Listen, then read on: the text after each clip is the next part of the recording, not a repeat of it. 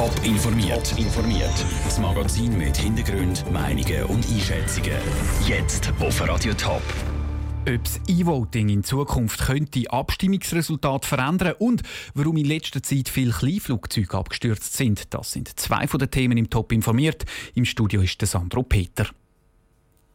Der Gang an die Urne oder zum Briefkasten zum Abstimmen soll in der Schweiz schon bald überflüssig sein. Immer mehr Kantone wollen schon in den nächsten Jahren das sogenannte E-Voting einführen, also die elektronische Stimmabgabe. Heute hat die Post mitteilt, dass sie so ein sicheres E-Voting-System entwickelt hat, dass die Hälfte vom Stimmvolk damit darf abstimmen aber was für Folgen könnte das E-Voting eigentlich haben aufs Abstimmungsverhalten in der Schweiz? Stimmen damit plötzlich mehr junge oder andere Bevölkerungsgruppen ab? Vera Büchi. Einfach im Netz mit Mausklicks abstimmen. Das soll E-Voting möglich machen. Für Auslandschweizer oder Sehbehinderte mache das Abstimmen einfacher, sagt Marc Bühlmann, Politikwissenschaftler an der Uni Bern. Ganze Bevölkerungsgruppen, die bis jetzt unpolitisch waren, dürfte es aber nicht mobilisieren. Die Pilotstudie, die es gibt, also der Bundesrat hat zum Beispiel 2013 so eine Studie durchführen lassen, zeigt eigentlich, dass es nicht zu viel mehr Stimmbeteiligung kommt. Was man relativ schön kann zeigen ist, dort, wo eine Abstimmung viel Stimmbeteiligung bringt, so oder so, dort wird auch stärker elektronisch abgestimmt. Das heisst, die Leute, die sonst sowieso brieflich oder an der Urne abstimmen, nutzen dann einfach eher auch mal das E-Voting. Ähnlich sei es schon beim letzten Systemwechsel gewesen, bei der Einführung vom brieflichen Abstimmen in den 90er Jahren. Auch dort haben zuerst viele gedacht, dass plötzlich mehr Leute abstimmen. Aber man ist zum Schluss gekommen, dass dank der Briefwahl die Stimmbeteiligung wahrscheinlich nicht zurückgegangen ist, aber dass die Briefwahl selber an dem Stimmresultat eigentlich nicht viel verändert hat. Gegner kritisieren jetzt aber, dass E-Voting unsicher ist, zum Beispiel wegen Hackerangriff.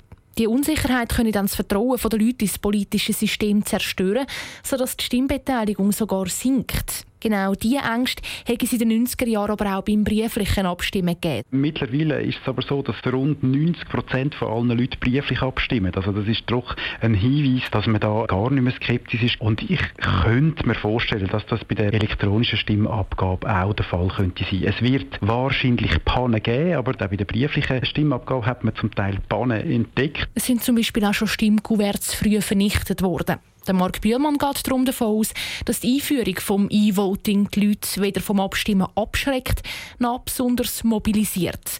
Am Schluss dürfte es einfach ein neuer Kanal sein für die Leute, die eh schon politisch interessiert sind. Der Beitrag von der Vera Büchi. Der Bundesrat will, dass in eineinhalb Jahren etwa zwei Drittel der Kantone ein E-Voting-System anbieten. Es ist aber jedem Kanton selber überlassen, ob er so ein neues System einführen will. Hobbypiloten leben gefährlich, wird sich der eine oder andere in der letzten Zeit gedacht haben. Allein im Top-Sendegebiet hat es diesen Sommer zwei Abstürze mit Kleinflugzeugen gegeben.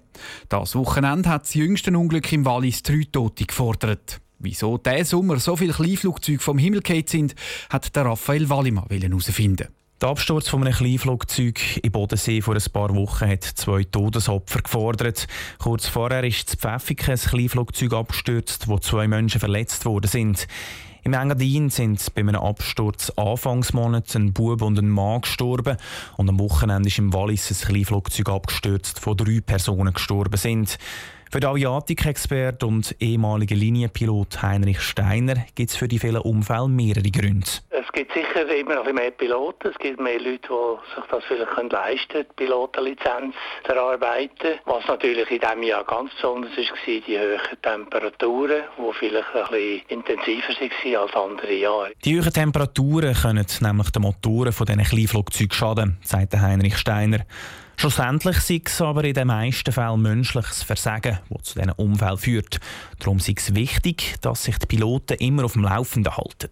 Es gibt auch immer laufend Weiterbildungskurse, wo man meistens in diesen Sportfluggruppen gratis kann einfach besetzen und gehen und sich dann entsprechend weiterbilden. Das ist eine sehr hohe Eigenverantwortung, die da immer mitspielt in der ganzen Flügerei. Und diese Eigenverantwortung werde halt zum Teil nicht wahrgenommen, meint der Heinrich Steiner.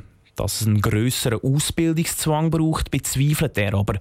Wichtig ist, dass die Piloten sensibilisiert werden und von sich aus Weiterbildungen besuchen. Der Beitrag von Raphael Wallimann. Die Unfallursachen der Abstürze der Kleinflugzeuge in diesem Sommer sind übrigens die meisten noch nicht klar.